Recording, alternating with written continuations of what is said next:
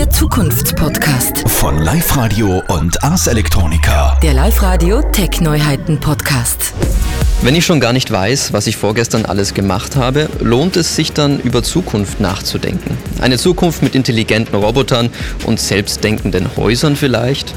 Oder ein kleines Dorf, das sich entschieden gegen jede Art von Technologie zur Wehr setzt, mit oder ohne Zaubertranke. In diesem Podcast diskutieren wir über die Zukunft, technologisch und philosophisch. Mein Name ist Benjamin Hartwig und damit willkommen zur allerersten Folge des Zukunftspodcasts von Live Radio und dem Ars Electronica. Heute bei mir zu Gast Gerfried Stocker, künstlerischer Leiter des Ars Electronica. Wir stehen ja heute direkt im Untergeschoss des Ars Electronica Centers, umgeben von vielen technologischen Neuheiten, die auf den ersten Blick gar nicht so selbsterklärend sind. Welchen der vielen Apparate hätten Sie denn gern mal eigentlich gar nicht zu Hause rumstehen? Ja, ich glaube, das, äh, worauf wir eigentlich alle verzichten können, vor allem in der Zukunft, ist so eine Unmenge an Bildschirmen zu haben, wie sie da noch notwendig sind. Ich glaube, das, was wir in der Zukunft, worauf wir gern verzichten können, ist diese Dominanz der Geräte selbst. Wir wollen ja eigentlich Funktionen, wir wollen Dienstleistungen, wir wollen Hilfestellungen und es geht nicht so sehr darum, welche Kisten äh, wir mit uns herumschleppen müssen oder in den Wohnungen aufstellen. Und das sieht man hier sehr gut. Jetzt, um all diese Themen rüberzubringen, stehen da ein paar hundert Screens herum. Aber deswegen haben wir auch uns sehr bemüht, mit dieser intelligenten Holzarchitektur eine Atmosphäre zu schaffen, die vielleicht eine Art Brücke schlägt zwischen den beiden Beispielen, die wir gerade gehört haben. Nicht? Also sagen, dem denkenden Haus, der, der intelligenten Stadt und dem äh, Dorf, das sich sozusagen aller Technologie äh, verweigert. Und ich glaube, darum geht es, äh, wie man diese beiden Dinge verbinden kann. Aber jetzt schauen ja die Menschen noch relativ viel auf Smartphone. Ich weiß nicht, wie oft schauen Sie am Tag auf Smartphone? äh, ja, nahezu regelmäßig. Nicht? Also wir sind natürlich alle auch in diesen Gewohnheiten drinnen. Das Smartphone ist ja lange schon kein Kommunikations- oder, oder Telefonapparat mehr, sondern es gibt ja diese schöne Statistik, äh, dass mittlerweile die Taschenlampenfunktion von Smartphones öfter genutzt wird, als tatsächlich miteinander zu sprechen im Sinne des guten alten äh, Telefons. Das Tolle am Smartphone ist ja letztlich auch, äh, auch wieder anknüpfend an das, dass es viele der Funktionalitäten, für die wir früher einzelne Geräte herumschleppen mussten, in einem Gerät verbindet. Ich glaube, das ist nach wie vor sozusagen die große Zukunftsbotschaft äh, des Smartphones und da die große Herausforderung, weil es uns natürlich auf der Entwicklungs-, Design- und Produktionsseite wie auf der Konsumentenseite damit konfrontiert, dass man natürlich auch eine bestimmte Kompetenz, Skills, Fähigkeiten braucht, um diese Multifunktionalität wirklich auch eigenständig und eigenbestimmt nutzen zu können. Da haben wir ein wichtiges Stichwort, eigenbestimmt nutzen können und das beim Thema Smartphone. Aber eigentlich sind wir ja ganz plakativ vollkommen abhängig von Google, Apple und den Herstellern. Und eigentlich reagieren wir nur auf das, was da vor uns passiert. Eigentlich, wenn ich jetzt so mal in den Bekanntenkreis gucke, hey, kannst du mir mal zeigen, wie das funktioniert? Dieses Eigenbestimmte fehlt ja noch vollkommen, oder? Also ja und nein. Es ist zum Glück eine ganz zentrale Diskussion geworden, dass wir eben diese Autonomie über unsere Daten, diese Eigenbestimmtheit, die Fähigkeit selbst mit diesen Geräten, den Anwendungen, den Applikationen etwas zu gestalten, dass wir da in einer defizitären Situation sind. Das stimmt schon. Wir, wir sind äh, nicht auf der Höhe, wo, wo wir sein sollten. Aber wenn wir uns anschauen, in welcher zahllosen Vielfalt, äh, vor allem junge Menschen, wir sehen das jedes Jahr beim Festival, beim U19-Wettbewerb, mit einer Selbstverständlichkeit, mit einer Gelassenheit und mit einer Eigeninitiative. Diese Geräte einsetzen, nicht nur um jetzt irgendwo äh, so ein Konsument zu sein, nicht um irgendwas einfach downzuladen, sondern eigene Themen zu setzen, sich selbst zu verwirklichen, sich selbst äh, auszudrücken dann glaube ich, dass das in Wirklichkeit schon wesentlich größer ist, als wir immer wieder meinen. Es ist im Moment sozusagen so äh, ein guter Diskurs zu sagen, ja, wir brauchen mehr Selbstständigkeit, Selbstbestimmung. Das ist richtig. Wir brauchen mehr Kompetenz. Wir müssen uns durch alle Generationen, von den Jugendlichen bis rauf in die ältesten Generationen, mit dem beschäftigen, äh, welche eben Fähigkeiten, welche, welche Kompetenzen brauche ich, um in dieser digitalen Welt nicht nur äh, zu existieren, sondern um wirklich auch aktiv zu sein, um mich behaupten zu können. Aber Dabei sollte man nicht übersehen, in welcher großen äh, und faszinierenden Zahl und Vielfalt das tatsächlich möglich ist.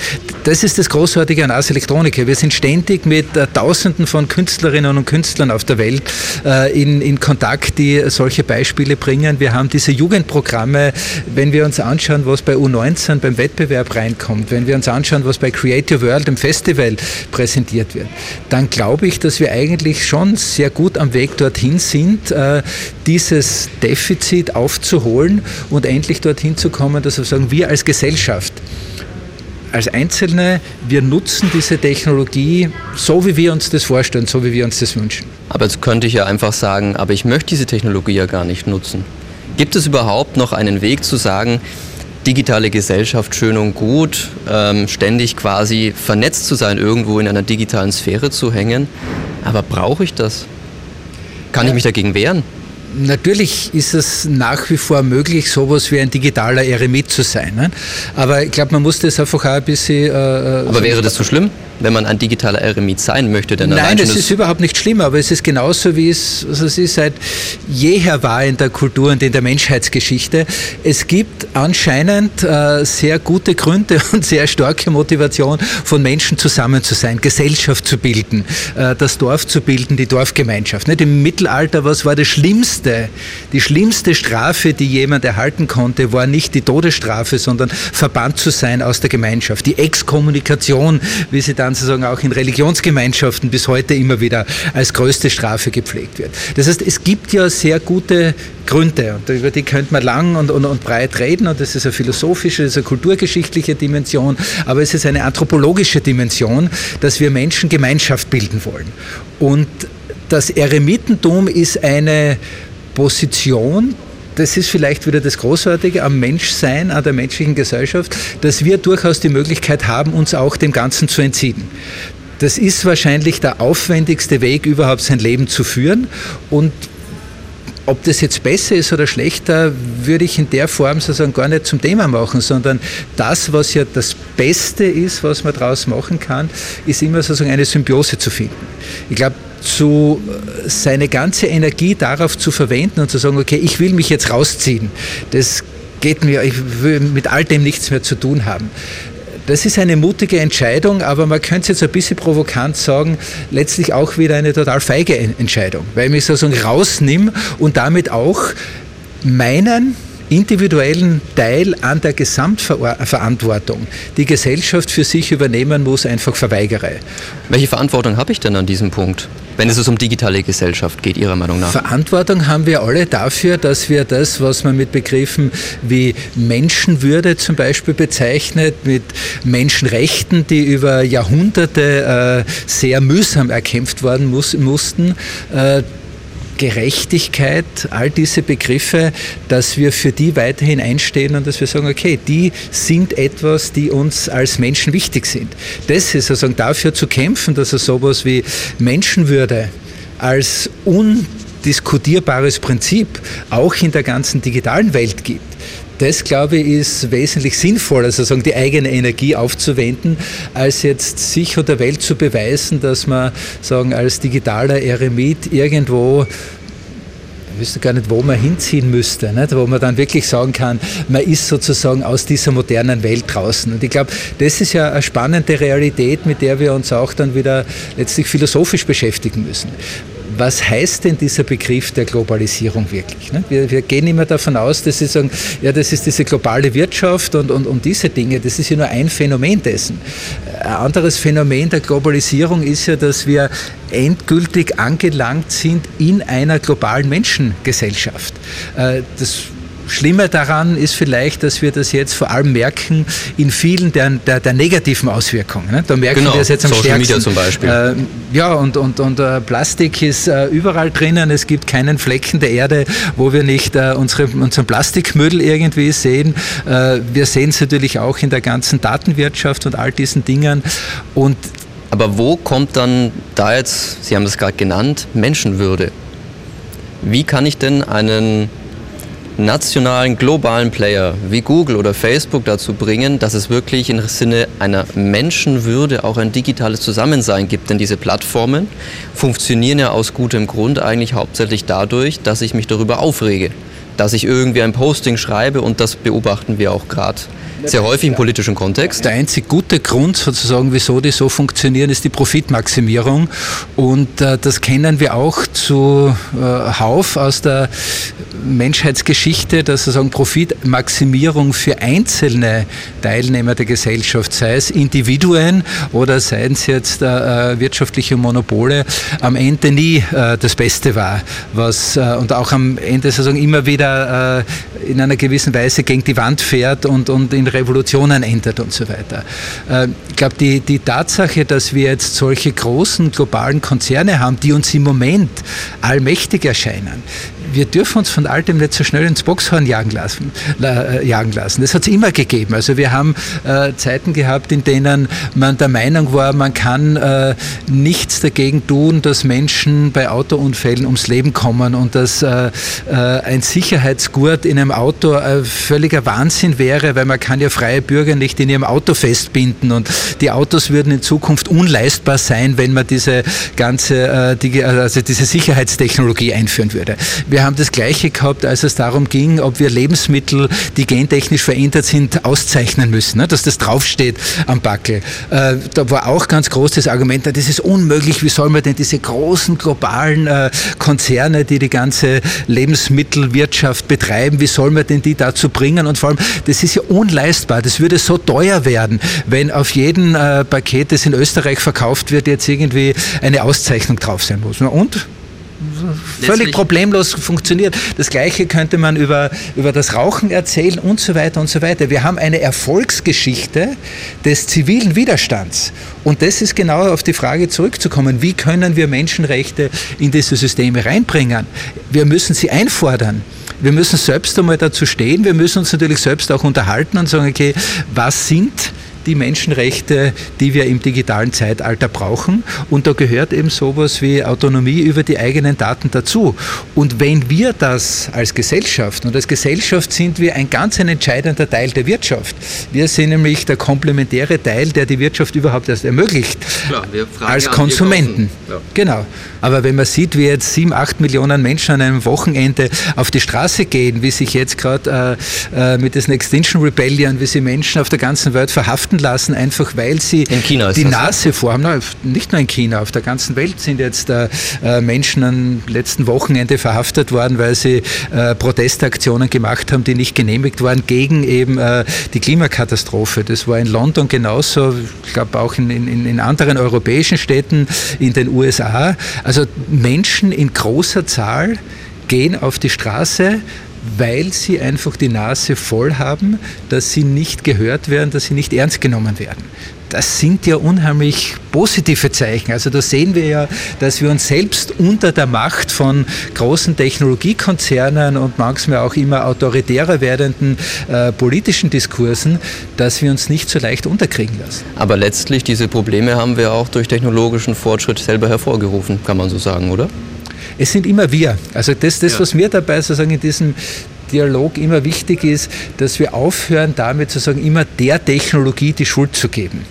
Nicht, weil ich die Technologie verteidigen will oder glaube, sie muss verteidigt werden oder weil ich sie für unschuldig halte, sondern das ist ja der einfachste Trick, den wir machen können. Ne? Wir stehen zusammen und sagen, die Technologie hat uns die Probleme gemacht. Ist ja völlig falsch. Wir haben uns Probleme gemacht. Wir Menschen machen uns immer die gleichen Probleme. Und das Einzige, wovor wir uns fürchten müssen, ist nicht die Technologie, sondern wie wir Menschen abermals in Zukunft die Technologie wieder gegeneinander einsetzen werden. Das ist ja der entscheidende Punkt. Das ist, deswegen sind ja auch diese Begrifflichkeiten wie Menschenwürde und Menschenrechte so wichtig. Weil hinter Menschenrechten steht ja nicht nur die Deklaration, in der ausgeschrieben, ausformuliert ist, was Menschenrechte sind, sondern dahinter steht ja die Konvention, die weitreichend sozusagen akzeptierte, auch wenn es manchmal nur ein Lippenbekenntnis ist und so weiter, aber doch eine weitreichend akzeptierte Konvention, dass diese Menschenrechte tatsächlich Rechte der Menschen sind und nicht nur etwas, was irgendwo auf Papier geschrieben ist. Aber letztlich sind wir Menschen quasi noch nicht bereit dafür, um mit dieser Technologie vermutlich umgehen zu können. Denn letztlich, wir handeln immer nach den gleichen Prinzipien, wie Sie selber gesagt haben. Also ich Aber werde die ganze Diskussion über jetzt verteidigen, dass dieses pessimistische, fatalistische, letztlich sind wir Menschen nicht in der Lage, nicht bereit. Was ist das für ein Menschenbild? Das ist ja eine, eine fürchterliche sozusagen, äh, Variante des Menschenbilds, die schon einmal von vornherein ausgeht, wir sind die Loser, die Versager. Das ist ja nicht so. Wir haben Technologie, ist ein essentieller Teil der menschlichen Erfolgsgeschichte mit all ihren Problemen, die wir uns gegenseitig und dem Planeten verschaffen. Keine Frage. Es geht nicht darum, diese Probleme auszublenden, aber es geht darum, sozusagen die Agentenschaft von uns als Menschen in diesem Prozess auch nicht sozusagen zu verweigern. Und beide, beide sozusagen Strategien, das jetzt der Technologie als Sündenbock zuzuschieben oder uns von vornherein sozusagen in eine aussichtslose Position zu geben.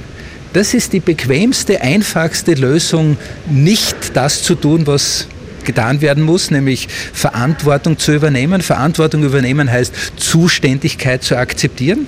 Sie, ich, wir alle da sind zuständig, verantwortlich, kompetent dafür, wie unsere Zukunft gestaltet wird. Dafür brauchen und brauchten wir immer Technologie. Wir haben Technologie entwickelt als Menschen von Anfang an, weil sie für unser Leben essentiell ist.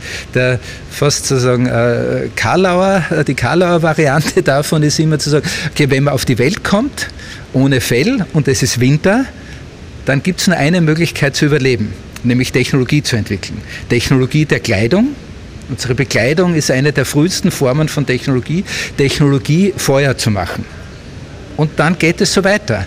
Und ich glaube, äh, man kann da, auch wenn das natürlich viele Ups und Downs hat und man muss die Dinge äh, immer in mehr Grautönen auch irgendwie sehen. Ne?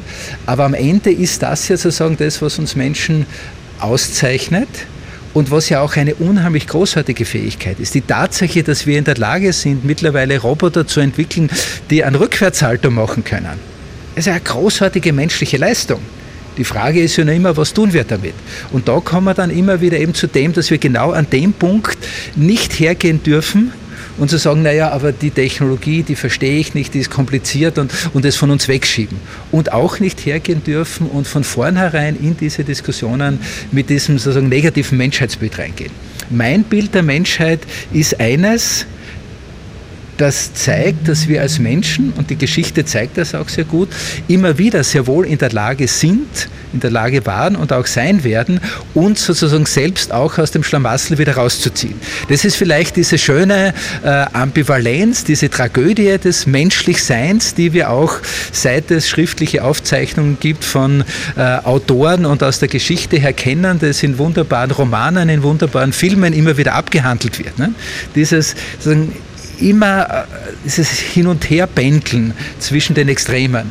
Wir rennen rein wie die kleinen Kinder mit voller Begeisterung in eine neue Technologie, siehe Smartphones und Social Media.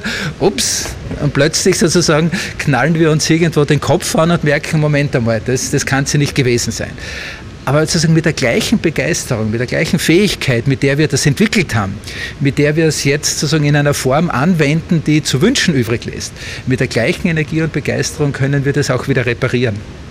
Also da bin ich ein sehr optimistischer, vielleicht ein äh, zwangsoptimistischer Mensch oder ein Zweck, so muss man sagen, ein zweckoptimistischer Mensch, Mensch. Aber ich glaube, Optimismus ist schon etwas, was wir grundsätzlich brauchen. Pessimismus kann nie irgendwas verändern, aber mit Optimismus hat man zumindest eine Chance. Das klingt doch wunderbar. Wagen wir einen kurzen Blick in die Zukunft. Das nächste große Ding rein technologisch scheint künstliche Intelligenz zu sein. Was ist künstliche Intelligenz? Weil alle sagen immer oder meinen immer, künstliche Intelligenz würde bedeuten, da denkt jemand für mich. Aber im Grunde ist es das ja gar nicht, oder? Ja, es gibt ja unter den KI-Forschern mittlerweile sozusagen den Joke, der größte Fehler, den man gemacht hat, war, den Begriff Intelligenz zu verwenden, weil er natürlich völlig missverständlich ist. Wenn wir als Nicht-Ingenieure, als Nicht-Techniker Intelligenz hören, dann ist ganz klar, woran wir denken, nämlich die Art und Weise, wie Kognition, Bewusstsein, menschliches Denken funktioniert. Äh, und wenn wir dann Machine äh, Learning sagen oder maschinelles Lernen, machen wir den gleichen Fehler, weil wenn wir Lernen hören, dann können wir gar nicht anders, als daran zu denken, wie es war es bei uns in der Schule oder wie lernen wir auch im Alltag und so weiter. Das heißt, künstliche Intelligenz ist zum einen einmal äh, der falscheste Begriff, den man überhaupt finden konnte, aber Jetzt kommt für mich was unheimlich Spannendes dazu. Äh, diese Fehlinterpretation dessen, was der Begriff eigentlich äh, beschreibt, hat ja auch dazu geführt, dass wir im Gegensatz zu allen anderen großen technischen Strömungen bisher in einer ganz rasanten Form eine unheimlich breite Diskussion darüber gefunden haben. Solange wir über Big Data, Virtual Reality, Augmented Reality, Industrie 4.0 und all diese Dinge gesprochen haben. Da sind es ganz viele große Begriffe. Genau, aber das war ganz klar, da hat jeder, der nicht involviert ist, jede Person, die, die nicht irgendwie technisch in das involviert ist, aus gutem Grund gesagt, na bitte lasst es mir in Ruhe damit, das Verstehen, das ist so kompliziert. Was ist denn das? Also wenn wir nochmal kurz die Begriffe durchgehen, weil ich glaube, nicht alle Hörer haben vielleicht okay das Bewusstsein, was ist jetzt der Unterschied zwischen Virtual Reality und was ist Augmented Reality zum Beispiel? Virtuelle gleichermaßen wie Augmented Reality sind Formen, indem ich computergenerierte Daten so visualisiere, dass ich als Mensch mich in diesen virtuellen Räumen dann bewegen kann. Das heißt, ich verwandle Daten in Räume, die ich visuell betreten und durchschreiten kann. Das ist dann ein, ein Modell einer, weiß ich nicht, einer Kathedrale. So ein bisschen wie das Holodeck bei Star Trek. Genau, so wie das Holodeck bei Star Trek war, wenn man irgendwie, ja. genau, aber halt leider äh, in der Realität und nicht mit diesen, mit diesen großartigen Dingen, äh, die, die in der Science Fiction möglich sind. Augmented Reality ist dann, dass ich nicht eine komplette virtuelle Welt erzeuge, in der ich mich bewege, sondern dass ich über Kameras oder Spiegelsysteme die reale Welt um uns herum sehe und den einzelnen Positionen im Raum oder den einzelnen Objekten dann computergrafische Information überlagern kann. Bestes Beispiel ist, äh, ich würde jetzt Sie anschauen und dann kriege ich in meiner Brille irgendwie Daten rein, Ihren Namen, Ihr Geburtsdatum, Ihre Sozialversicherungsnummer. Genau. Aber letztlich für den Hörer wahrscheinlich ganz interessant. Ich glaube, IKEA probiert ja gerade, dass man quasi das Wohnzimmer fotografiert und dann virtuell einfach sich irgendeinen Schrank von IKEA mhm. in sein eigentliches Wohnzimmer reinstellen kann. Also genau. das wäre Augmented Reality. Das wäre dann äh, Augmented Reality, je nachdem sozusagen, ob man es äh, überlagert oder ob sozusagen, weil man könnte aus dem Foto heraus auch gleich ein dreidimensionales Modell machen, indem man das einbaut. Aber im konkreten Fall ist es eine klassische Augmented Reality, also eine unterstützte äh, Realität, wo eben äh, digitale Information in ein reales, in eine reale Umgebung eingeblendet wird. Was da vielleicht noch wichtig ist, beides, Virtual Reality und Augmented Reality, das war sozusagen der letzte große technische Hype, bevor die Diskussion der künstlichen Intelligenz Wirklichkeit ab 2016 begonnen hat. 2016 war der Moment, wo äh, DeepMind, also dieser leistungsfähige KI-Computer von Google, in Go gewonnen hat und den Weltmeister in Go geschlagen hat. Und das war sozusagen der Kick-off, dass eine extrem breite Debatte über das Thema künstliche Intelligenz wieder begonnen hat. Weil das Thema künstliche Intelligenz ist ja seit Jahrzehnten ein Standardthema. Das hat ja äh, zumindest in den 50er, 60er Jahren äh, unter diesen Begriffen begonnen und geht eigentlich so kulturgeschichtlich noch viel weiter zurück. Aber mit dieser Geschichte, dass sozusagen jetzt ein Computer nicht nur im Schach gewinnen konnte, ne? einer sehr regelbasierten, äh, einem sehr regelbasierten Spiel, sondern Go, wo man immer gesagt hat, na, da ist Intuition, Kreativität so wichtig und das wird eine Maschine nie können und bang, plötzlich plötzlich hat die Maschine einfach den, äh, den Weltmeister nicht nur einmal geschlagen, sondern glaube ich vier, also vier zu eins oder irgend sowas. Also wirklich sagen, vom, vom Tisch gefegt. Und damit hat eine Diskussion begonnen und das finde ich das Interessante, dass wir jetzt, wenn wir über künstliche Intelligenz reden, eigentlich zum ersten Mal auf einer breiten Basis darüber reden, was Digitalisierung wirklich in unserem Leben verändert, über die klassischen Anwendungen jetzt der Tabellenkalkulation oder irgendwelche Industrieroboter hinaus. Gut, aber was ist dann letzt oder für was bräuchte ich künstliche Intelligenz denn in meinem Nutzeralltag zum Beispiel? Also jeder von uns verwendet äh, ständig eigentlich schon künstliche Intelligenz. Jedes Mal, wenn Sie ins Internet gehen und eine Suchmaschine, nicht nur Google, sondern viele andere äh, auch benutzen, ist dort künstliche Intelligenz dahinter. Jedes Mal, wenn Sie das wahrscheinlich gar nicht selbst bemerken, dass auf einer Webseite ein Text vom Englisch ins Deutsche oder umgekehrt übersetzt ist, ist dahinter künstliche Intelligenz. Also selbst wenn ich es nicht äh, bewusst verwende. Ganz viele der fürchterlichen äh, Telefonate, die wir mit Maschinen führen, wenn wir beim Kundenservice irgendwo anrufen und uns beschweren wollen, wieso das und das nicht mehr funktioniert oder die Rechnung zu hoch war. Ne? Und dann hat man diese Automatenstimmen, die einen fragen, okay, wollen Sie dies, das oder das, drücken Sie eins, zwei oder drei oder sagen Sie eins, zwei oder drei. Ne? Die Spracherkennung, die da drinnen ist. Jeder, der ein Auto hat, wo er äh, auf den Knopf drückt und dann mit Sprache äh, und Freisprecheinrichtung. Also Siri zum Beispiel. Siri sowieso. Nicht? Also das ist ja schon eine sehr ausgeprägte Form. Nicht? Aber allein dieses Interface, ganz viele moderne Autos haben das, dass man eben nicht mehr die Telefonnummer eintippt oder auf einer Liste sucht, sondern man spricht einfach ins Lenkrad sozusagen oder ins Auto und sagt anrufen und dann den Namen der Person. Und nicht immer gelingt nicht immer gelingt es, aber in extrem vielen Fällen schon. Also ja. es ist wesentlich äh, äh, sicherere, bessere Funktion. Also es ist eine absolut sinnvolle Anwendung, weil ich natürlich meine Aufmerksamkeit weiter auf der Straße haben kann. Und was da dahinter steht, ist, abgesehen jetzt davon, dass man aufzeigen kann, wie stark diese sogenannte künstliche Intelligenz. Und nicht, das sehen wir immer, wenn ich künstliche Intelligenz sage, machen die Finger die Anführungszeichen dazu, weil man kann das nur unter Anführungszeichen. Also es ist ein, ein Begriff, den man unter Anführungszeichen einfach nur verwenden kann. Wir haben den schon in ganz vielen Bereichen drinnen und dort, wo sozusagen auf die Frage auch noch einmal zurückkommen, wieso brauche ich das, wofür brauche ich das in meinem Leben, ist diese Assistenzwirkung oder diese Assistenzfunktion. Es gibt ganz viele Dinge, wo es uns äh, massiv helfen kann, dass uns so ein KI-System dabei unterstützt, mit den enormen Datenmengen, die uns umgeben, umzugehen. Und in Wirklichkeit sind ja allein die ganzen Telefonnummern, die ich auf meinem Handy habe, schon zu viel für mich. Wenn ich jetzt im Auto bin und nicht weiß, ob ich Ihre Nummer eingespeichert habe, ja, dann kann ich durchsuchen. Oder eben mit dieser Spracherkennung probiere es einfach aus und ohne dass ich den Blick von der Fahrbahn nehmen muss, sagt mir das System, ob sie überhaupt bei mir gespeichert sind oder nicht. Nächster Bereich sind diese, äh, also sehr beliebter Bereich ist immer auch äh, im Medizinischen, diese Unmengen an Daten, die wir mit moderner Diagnostik erfassen können. Wer soll in der Lage sein, die auszuwerten? Ich bräuchte sozusagen für jeden Patienten mehrere Ärzte gleichzeitig, die sich das wirklich, diese unterschiedlichen Datenlagen anschauen keine Möglichkeit, das zu machen, weil es einfach schlichtweg viel zu teuer wäre.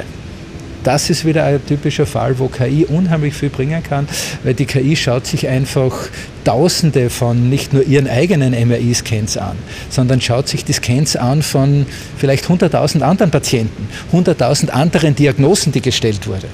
Und das, was ja KI, wenn wir jetzt sozusagen von diesem euphemistischen, falschen Begriff wegkommen, wirklich macht, KI ist nichts anderes als Mustererkennung. Genau. Das, was technisch passiert, ist statistische Mustererkennung. Aber das mit einer Leistungsfähigkeit, die das menschliche Gehirn in der Form nicht schaffen kann weil wir nicht in der Lage sind, zum Beispiel wie dieses Textverarbeitungsprogramm, das wir hier auch zeigen, Sprache mit 1,5 Milliarden Parametern zu analysieren. Also das entzieht sich meiner meiner besten Abstraktionsmöglichkeit, mir vorzustellen, wie man 1,5 Milliarden unterschiedliche Parameter, also so ein Kennzeichen an Sprache erkennen, unterscheiden und miteinander kombinieren kann. Und das ist ja eigentlich etwas, was unheimlich toll sein kann. Wenn wir das schaffen, sozusagen diese Assistenz, diese Unterstützungsfunktion zu aktivieren. Das ist was so Schönes, aber letztlich, was der KI noch lange, denke ich, fehlen wird, ist ja so etwas wie Bauchgefühl, Kreativität sage ich mal, der Zufall. Ist ja gut so, oder? Und da kommt der Mensch ja wahrscheinlich dann wieder ins Spiel. Ja, also umso besser. Nicht? Also, umso länger es uns gelingt, sozusagen äh, Dinge herauszuarbeiten, wo wir sagen, da sind wir Menschen noch viel besser. Und das, da gibt es äh, jede Menge. Also das ist äh, Intuition, das ist auch sozusagen ein Verständnis wieder für soziale Dimension. Äh, nicht eben nur sozusagen rational optimiert irgendwelche Prozesse abwickeln zu lassen und zu sagen, okay, mit so und so viel Prozent Wahrscheinlichkeit ist das die beste Antwort sondern wir Menschen würden hergehen und wenn ich jetzt irgendwas entscheiden müsste, dann würde ich vielleicht schauen, weil wir gerade miteinander reden, wie kommt es bei Ihnen an? Wenn ich mit einem anderen rede, würde ich mich auf den einlassen. Ne? Das ist auch diese Empathie. Also ich glaube, Kreativität ist vielleicht etwas, was die Maschinen noch relativ schnell äh, schaffen werden. Aber Empathie ist vielleicht eine dieser Dinge, die ganz äh, typisch menschlich ist. Und das, was ja da jetzt wieder so ein wichtiger Punkt ist, ist, wir können jetzt stundenlang darüber weiterreden, was die KI schon kann und können wird. Und irgendwann werden wir dazu kommen, dass wir beide zugeben müssen, naja, grundsätzlich ist es durchaus vorstellbar, dass irgendwann einmal eine KI so sein wird wie wir Menschen, mit Eigenbewusstsein, mit Eigenständigkeit und so weiter. Ist grundsätzlich möglich. Aber die Denkweise und die Fragestellung ist die falsche. Wir müssen nämlich lernen, dass wir aufhören, über Technologie immer so darüber zu reden, was kann die Technologie. Ne? Wir schauen uns das nächste Auto an, das wir uns kaufen wollen und sagen, was kann denn das Auto? Wir schauen uns das nächste Handy an, das wir kaufen wollen und sagen, was kann denn das Handy? Und nie fragen wir uns, bevor wir das nächste Handy, Auto oder sonst was kaufen, was will ich denn wirklich damit machen? Welche dieser Funktionen, die da drinnen sind, sind denn überhaupt sinnvoll und brauchbar für mich? Und das, glaube ich, ist sozusagen dieser Weg, auch der viel sinnvoller ist, als jetzt ein digitaler Eremit zu werden.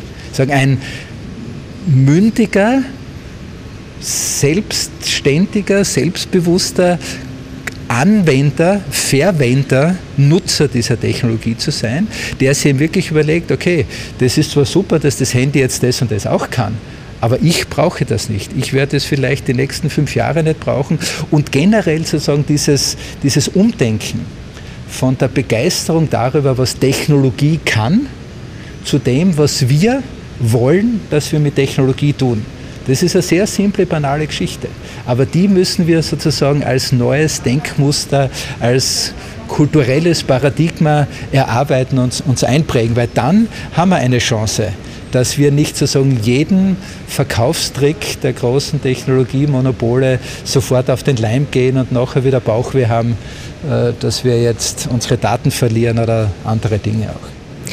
Das ist doch ein schönes Schlusswort. Mal darüber nachdenken, was möchte ich eigentlich und wofür brauche ich die Technologie? Das war die allererste Ausgabe des Zukunftspodcasts von Live Radio und dem Ars Electronica. Wagen wir noch einen kurzen Blick in die Zukunft. In der nächsten Ausgabe geht es um G-Tech, die Verbindung von Computer und Gehirn. Vielen Dank, Gerfried Stocker, künstlerischer Leiter des Ars Electronica. Die nächste Ausgabe hört ihr circa in drei Wochen. Ebenfalls Dankeschön. Der Zukunftspodcast. Von Live Radio und Ars Electronica. Der Live Radio Tech Neuheiten Podcast.